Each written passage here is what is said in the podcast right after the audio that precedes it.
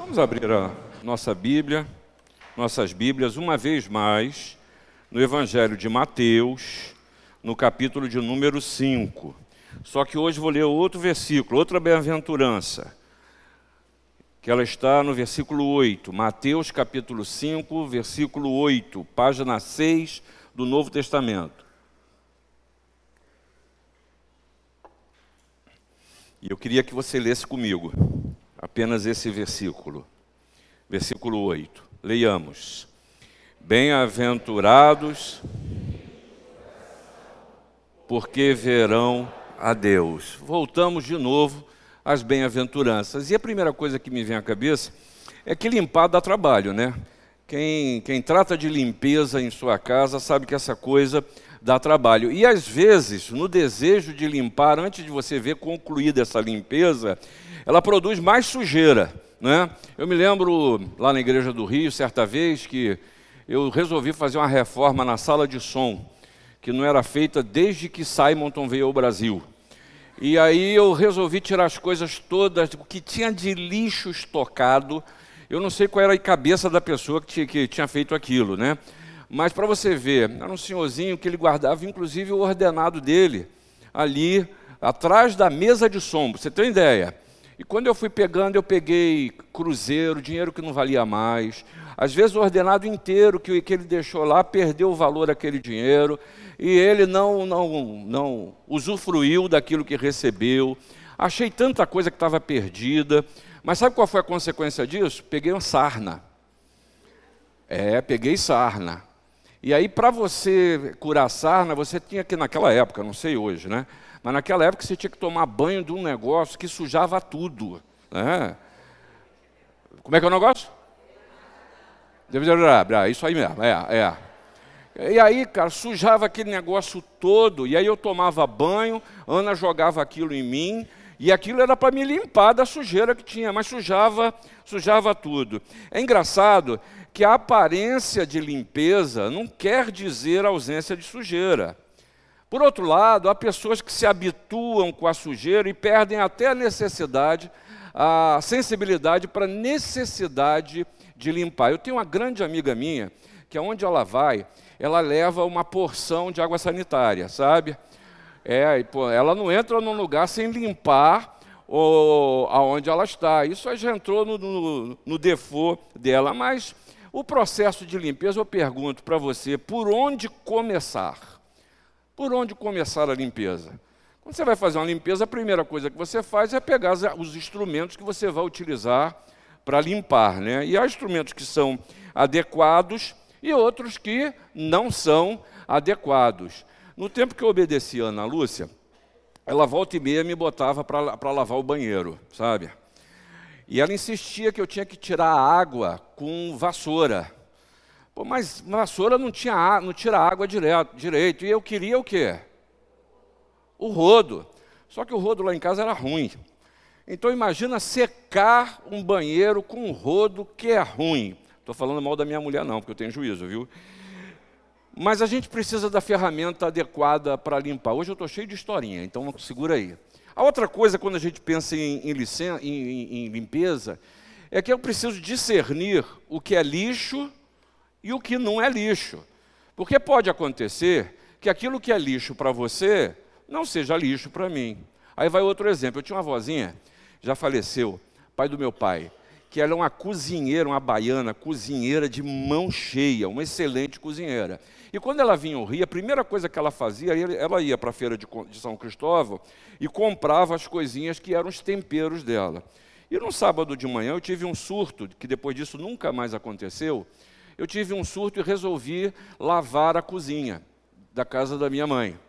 E eu cheguei na pia, tinha uma porção de saquinho assim, pequenininho, uns, uns negócios assim enrolados em jornal. Quando eu abro, uns camarões, tudo seco, sabe? Eu peguei aquilo tudo e joguei tudo fora. É. Só que aquilo era exatamente os grandes temperos para fazer a comida. É claro que apanhei, né? Mas há certas coisas que a gente acha que é lixo e não é. E tem coisas que a gente acha que não é lixo e são. Mas também outro, outro caso, coisa nesse processo da limpeza que eu preciso pensar, é o que eu faço com a sujeira, com o lixo. E hoje é um grande problema da humanidade isso. Né? O que fazer com pneu? O que fazer com plástico? O que fazer com lixo tóxico? O que fazer com lixo radioativo? Há certos tipos de lixo na nossa vida que a gente não sabe o que fazer. Mas para isso tudo, isso é apenas para poder te estimular a pensar nessa bem-aventurança, mas tem uma primeira decisão que é necessária: você olhar para dentro, olhar para a sua vida, olhar para a sua realidade e chegar à conclusão ou não que é preciso limpar. É preciso você decidir que alguma coisa está suja e precisa ser limpa. Nessa bem-aventurança, nós estamos diante é, de um quadro que exige que todos nós, ao lermos essa bem-aventurança, que a gente se detenha, que a gente pense, e mais do que isso, que a gente faça um autoexame, que a gente olhe para dentro. Porque, como de costume, nas Escrituras, as palavras que são usadas, elas todas têm um sentido específico e uma mensagem específica para você. E quando o texto é, é, é, curto assim, a minha tendência é passar com rapidez. E você sabe muito bem que esse texto está inserido no sermão, no chamado Sermão do Monte, onde você vê Jesus tomando o cuidado de fazer uma afirmação clara sobre a ética do reino de Deus. E como já falei domingo passado, para aqueles que aqui estavam, quando a gente fala de bem-aventurança, a gente está falando de felicidade. Mas não é de uma felicidade momentânea, é de um estado de vida é de ver, viver uma, livre, uma vida que seja alegre. Quando Jesus está falando de, poder, de é, pureza de coração, a gente poderia concluir com muita facilidade que ser puro de coração diz respeito aos indivíduos que são sinceros, de homens que pensam, falam e agem sem hipocrisia. Ok, é verdade, Jesus até aplicou nesse sentido falando aos fariseus, mas só sinceridade e integridade não é suficiente. Porque você age em muitas situações com sinceridade, com integridade, e nem assim isso, nem, isso pode refletir a sua proximidade de Deus. Por quê? Um homem pode estar sinceramente certo, como também pode estar sinceramente errado. Errado. Por isso que o ditado popular diz que de boas intenções. É, isso não é Bíblia, não, hein, gente? Isso é ditado popular, viu? É. É por isso que os profetas de Baal, por exemplo, eles estavam sendo sinceros lá em 1 Reis 18. Eles estavam adorando a Baal, oferecendo a Baal e pedindo a Baal: Baal, responde-nos. Eles estavam esperando sinceramente uma resposta. Só que era de um Deus falso, que não tinha como responder. Em Gênesis 20, você via sinceridade em Abimeleque. E diz o texto que com sinceridade de coração e na minha inocência foi que eu fiz. E, Deus responde para ele em sonho: Eu bem sei que com sinceridade de coração você fez, mas estava errado. Não é só sinceridade e integridade. A gente não está falando de intenção. Jesus não está falando das nossas intenções. Jesus não está falando de vontade, ele está falando da essência daquilo que a gente é ou, ou pode ser.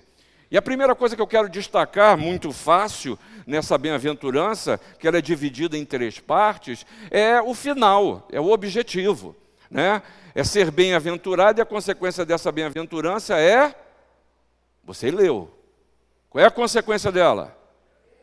É ver a Deus. É isso aí, essa é a consequência, ver a Deus. Mas aí tem um problema: tem gente que não quer ver a Deus, não tem motivação para isso, não enxerga necessidade, não entende o que isso quer dizer. Mas Jesus está sendo muito claro, porque isso é uma promessa do próprio Deus.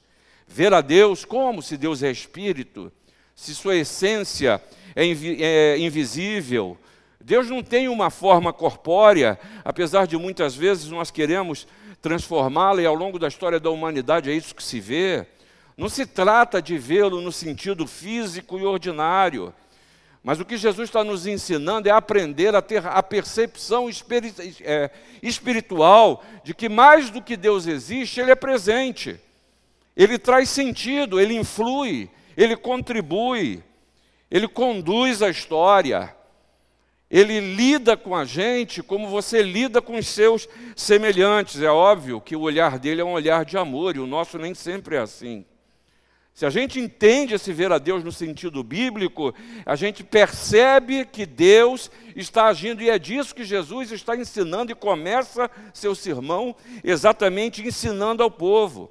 É ter a compreensão e a visão interior da natureza e da pessoa de Deus. Nós estamos falando da capacidade de compreender a verdadeira natureza do Deus, do ser de Deus de que a gente carece tanto. Por isso, Paulo aos Efésios disse no capítulo 1, versículo 18, o seguinte: Iluminados os olhos do vosso coração, para saber de qual é a esperança do seu chamamento, qual a riqueza da glória da sua herança nos santos. Gente, Jesus está falando de alguma coisa que é estruturador na vida, que é estruturador na sua vida. É a visão de Deus para a condução da sua história, porque hoje a gente conhece em parte. Nós somos limitados. E a nossa limitação, ela embota, ela cega, ela limita, ela incapacita a nossa é, oportunidade de entender e de discernir o que acontece na nossa existência, no nosso querer, no nosso realizar. E entender os cenários que aparecem para que você possa escolher, decidir, julgar, lidar com os seus valores. Mais do que isso, a gente vive num mundo criado por Deus, mas a gente não conhece nem o mundo como ele é, nem o próprio Deus. Por quê? Porque nos falta percepção espiritual. O Deus que cria, ele sustenta, ele age mas a gente tem dificuldade pela nossa é, humanidade em percebê-lo, entender. Falta percepção espiritual. A gente não sabe reconhecer, somos incapazes, muitas vezes, e talvez seja essa a maior luta da fé, é experimentar a Deus no, no dia a dia. É experimentar, é viver a realidade de um Deus que é presente. Um escritor chamado Fox disse o seguinte: que a nossa posição é semelhante à de um homem daltônico num belo jardim cheio de flores. Está cercado de cores maravilhosas, mas não as distingue. Ou vê tudo preto, ou vê tudo cinza, ou vê tudo branco, ou vê tudo numa mesma cor. Não percebe as diferenças e as nuances. Essa limitação nós vivemos na vida e ela nos é imposta pelo pecado. E aí, ver a Deus, a primeira coisa que quero deixar com você nesse sentido é que você não pode é, esquecer que você foi criado segundo a imagem e semelhança de Deus. E essa semelhança é o pré-requisito indispensável para a sua compreensão pessoal de Deus, da figura e da pessoa de Deus. Para conhecer a Deus, é preciso ser semelhante a Ele. É buscar a compreensão dessa semelhança. É ter a percepção espiritual do ser que é Deus e dos seus atributos e você se deleitar, deleitar nele. Mas para isso, eu também preciso, além de perceber a, a semelhança, transcender o tempo. Transcender o tempo. Em vez de pensar apenas no hoje, no aqui, no agora, ao invés de pensar apenas nas suas possibilidades, ou quem sabe nas suas impossibilidades, é você olhar e enxergar com os olhos de quem enxerga a eternidade. Outra vez, Paulo nos ensina dizendo: porque agora vemos como em espelho, obscuramente. Então veremos face a face. Agora conheço em parte. Então conhecerei como também sou conhecido. Ah, meus irmãos, essa bem-aventurança nos ensina exatamente como levar a cabo essa suprema tarefa e quem há de realizá-la. Ver a Deus é a tarefa. E quem realiza é aquele que está nos dizendo, é Jesus. É Jesus que nos ensina a ver, a perceber e saber quem é Deus e como ele age. Por isso, essa importância da gente entender essa história de 33 anos entre nós. A história de alguém que veio e se deu e fez e falou e mudou e transformou e curou e lidou com impossibilidades, com incapacidades, lidou com lágrima e com alegria, lidou com gente rica e com gente pobre, ligou, lidou com aquelas pessoas que para nós essa é a escória da sociedade, lidou com tudo aquilo que eu e você lida na nossa caminhada e nos ensina como é possível você viver a intensidade de Deus em todas essas circunstâncias. Mas a segunda coisa que esse texto nos chama a atenção, e estou começando de trás para frente de propósito, é sobre a limpeza do coração. Aquele que é limpo de coração. E se a gente for retomar para as definições, o sentido bíblico dessa expressão você encontra muito claramente em alguns textos. No próprio livro de Mateus, está nos falando de ser livre de sujeira. No Antigo Testamento, o profeta Isaías e o livro de Levítico nos fala sobre uma limpeza que é cerimonial, ou seja, a necessidade de estar preparado para se manter na presença de Deus, né? É aquela coisa que às vezes a gente corre o risco de cantar errado o hino, que diz, né? Eu venho como estou. E tem gente que acha que tem que permanecer na presença de Deus como está. Aceita esse resto que está aqui. O Senhor te acolhe como você está, mas Ele produz profundas transformações na sua existência e assim precisa ser. Mas também há um terceiro sentido, no Salmo 24, 4, está nos mostrando que há um tipo de limpeza e de pureza que também é moral. Aí nós estamos entrando no campo da ética. Não basta eu, sou, eu, ser limpo ou proclamar limpeza no domingo de manhã tomo, quando tomo banho, visto a melhor roupa. Em caso, peço, peço perdão pelos pecados para vir a este lugar e entrar aqui e eu ser absolutamente uma pessoa insuportável nos restos dos dias. Eu ouvir falar de não roubar, não matar, não destruir, não adulterar. Eu ouvi falar de não adorar a outro Deus, mas isso de no domingo, porque de segunda a sábado é comigo mesmo. Ah, não é disso que o salmista está falando. Ele está falando que o que é limpo de mãos e puro de coração, que não entrega a sua alma à falsidade, nem jura dolosamente, esse entrará e permanecerá na presença do Senhor. Mas também falar de limpeza de coração, esse sentido bíblico também nos mostra que é um sinal de cura. De cura. Não é alguma coisa que é estática. Não é alguma coisa que você experimenta, toma duas pílulas e acontece, e quem sabe num outro momento vai precisar tomar mais outra. Não, é um estado permanente. É uma limpeza que você não precisa fazer uma faxina de novo. Porque se Deus é presente, porque se Deus foi visto, isso precisa ser mantido a transformação. E aí? Era interessante que é tão diferente daquilo que os líderes judaicos acreditavam e insistiam que limpeza era pureza de forma, que limpeza era pureza cerimonial, que limpeza era pureza da lei. Mas Jesus traz um outro sentido nesse texto. E a palavra que ele usa, a palavra grega, ela está falando de uma limpeza, primeiramente, que é física. Física. Purificado pelo fogo é similarmente como uma figueira, uma, uma, uma videira, que ela é podada para produzir mais fruto. Jesus está falando que na sua caminhada, no, na sua, no seu dia a dia, é preciso que você abandone coisas. Essa é uma limpeza que é física. A palavra aplicada por Jesus aqui, catarós, ela também tem um sentido de que é um sentido cultico também. É uma limpeza em que, eu, porque eu percebo a presença de Deus, eu não quero me sujar. Porque eu sei que Deus está não é só nesse lugar, mas onde quer que eu vá. Por isso eu fujo do laço do passarinheiro, porque na presença de Deus eu sei que isso vai me derrubar. Por isso que eu fujo das propostas que podem me trazer vantagens momentâneas, mas eu estou na presença de Deus. Eu vivo na presença de Deus e não posso aceitar o compactuar com o mal.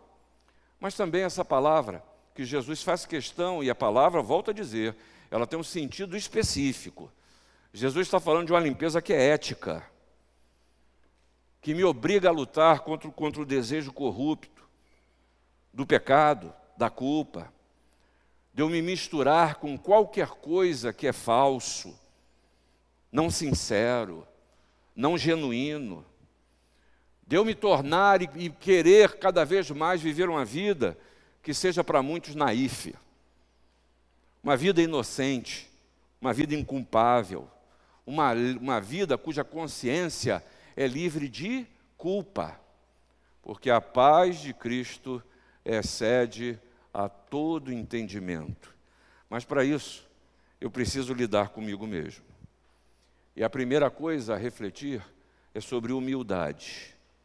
E aí o escritor de Provérbios diz para a gente: quem pode dizer, purifiquei o meu coração, limpo estou do meu pecado? Para isso é preciso ter a humildade.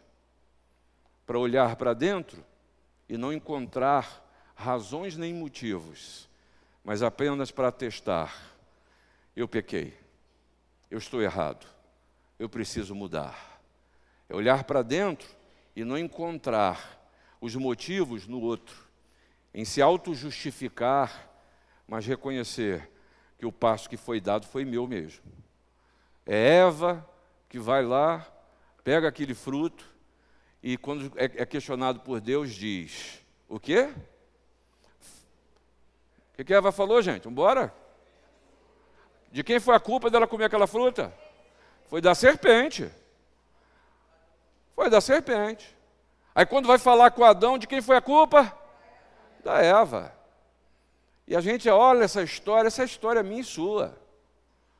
Autojustificante para o mal que a gente faz ou transmite, e que a gente precisa ter a humildade para reconhecer. Ah, há muito poder no coração que humildemente se posta diante de Jesus. Há muito poder nisso. É um poder que o mundo precisa conhecer. Porque quando sou fraco, sou forte. Mas é preciso que eu faça uma segunda coisa. E eu não trabalhei os termos, não. Vai ser esse do jeito que eu escrevi mesmo. É preciso que a gente olhe para o próprio umbigo.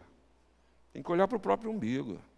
E aí, Jesus, questionando os fariseus, diz: Meu filho, limpa primeiro o interior do copo para que também o seu exterior seja limpo.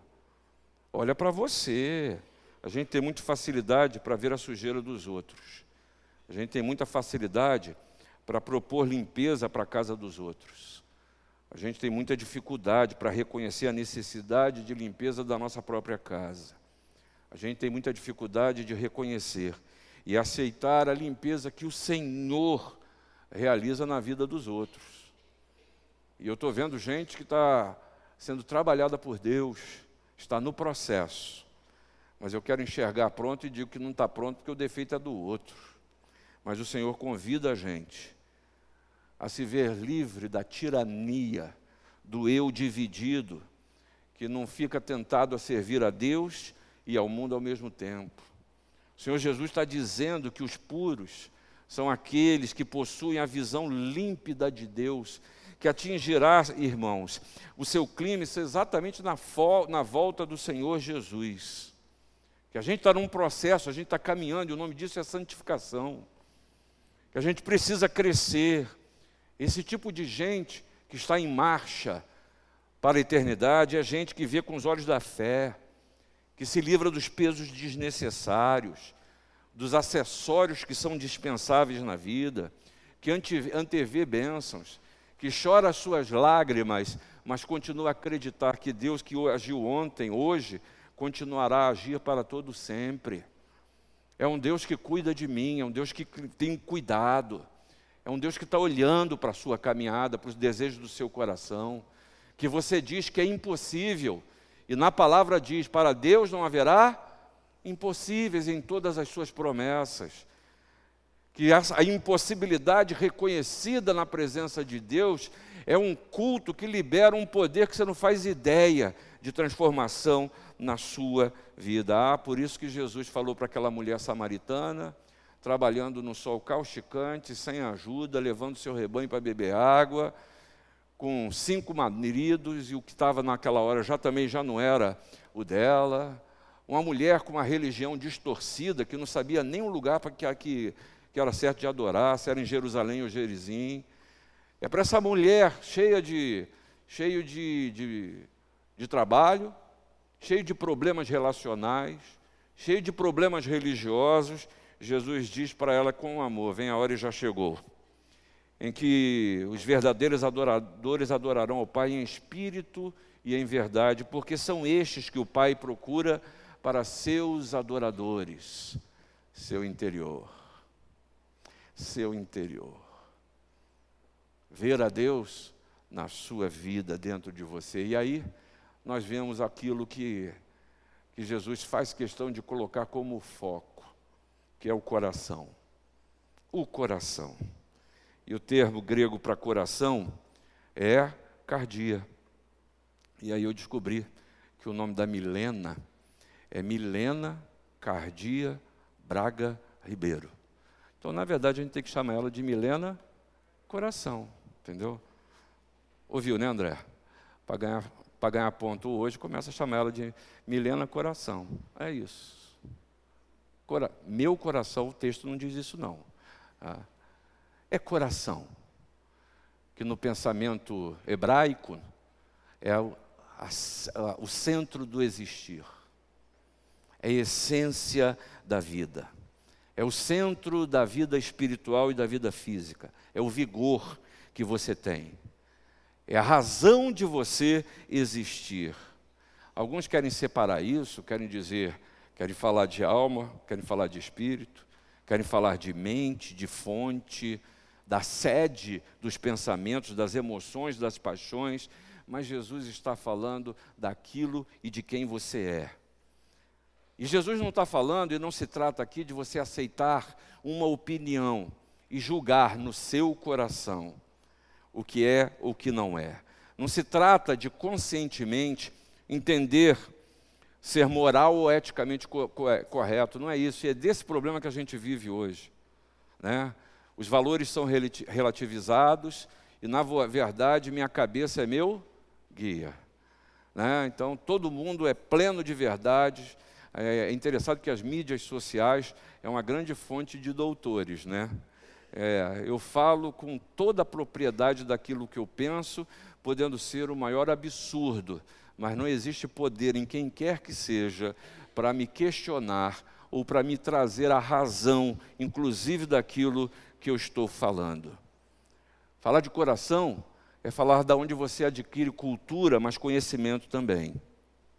Conhecimento também. Porque Jesus, sabe do que ele está falando? De fato, é da, da, da pureza, da limpeza de todo o seu ser, de quem você é, com toda a sua capacidade, as suas faculdades, em toda a sua essência, em todas as áreas da sua vida, em todas as dimensões do seu ser. Ah, não torne a palavra de Deus, o que Jesus está falando a você, como um pensamento espiritual, como quem sabe uma, uma palavra de autoajuda para esse momento da sua história. Jesus quer trazer na sua vida algo que seja transformador, isso tudo por amor. Não é para lhe subjugar, não é para lhe acorrentar. Conhecereis a verdade, a verdade vos é para a liberdade que o Senhor nos criou. E aí, Jesus, eu já estou caminhando para o final, e está falando para nós de honestidade tanto intimamente como na maneira da gente agir entre os homens. Honestidade. E aí o salmista diz: Quem subirá ao monte do Senhor? Quem há de permanecer no seu santo lugar? O que é limpo de mãos e puro de coração, que não entrega a sua alma à falsidade, nem jura dolosamente. Esse obterá do Senhor a bênção e a justiça de Deus da sua salvação. Honestidade. Mas também é preciso arrependimento e confissão. Nesse tempo em que a gente só fala de um Deus que diz para você, pede, num Deus que a gente diz para você, coloca para Ele, num Deus que Ele tenha o compromisso de dar o que você quer receber, num Deus que eu só me chego a Ele quando eu não estou aguentando, é no 45 minutos do segundo tempo, quando as coisas já não dão mais. É preciso que haja confissão e arrependimento. Por isso que o salmista diz: Senhor, purifica-me. Purifica-me com ensopo e ficarei limpo. Lava-me e ficarei mais alvo que a neve. Ah, eu sou muito tranquilo para levantar-me, erguer as minhas mãos e dizer: Eu adoro o Senhor. Mas eu tenho muita dificuldade para ajoelhar e dizer: Me perdoa, Senhor. A gente precisa ter um pouco mais de comunhão com o Senhor ao nível de ajoelhar e dizer: Pequei. Não fiz. Não consigo abandonar, não tenho força, sou vencido porque no sentido cristão, a purificação é o ato e o processo da ação de Deus que, nos, que produz em nós uma vida limpa. Essa bem-aventurança, concluindo, eu digo, exige de nós, irmãos, a mais meticulosa vigilância e autoexame. Eu tenho que me perguntar: qual tem sido a força motriz das minhas ações? A vontade de servir ao, ao outro, a vontade de ser coerente com o Senhor ou o desejo de ser retribuído? A gente age motivado por que natureza de interesse? O que motiva as suas ações? Eu quero insistir nisso. Posso exemplificar. Você é motivado por exibicionismo, por prestígio, por uma baixa autoestima que lhe leva a achar que tudo na vida é pessoal e que você precisa de alguma coisa que alimente o seu ego maltratado, não tratado na presença de Deus? O que te motiva? O que me motiva a vaidade, o orgulho, a presunção, a carência, o egoísmo, ou o Deus desse tempo, que são os interesses?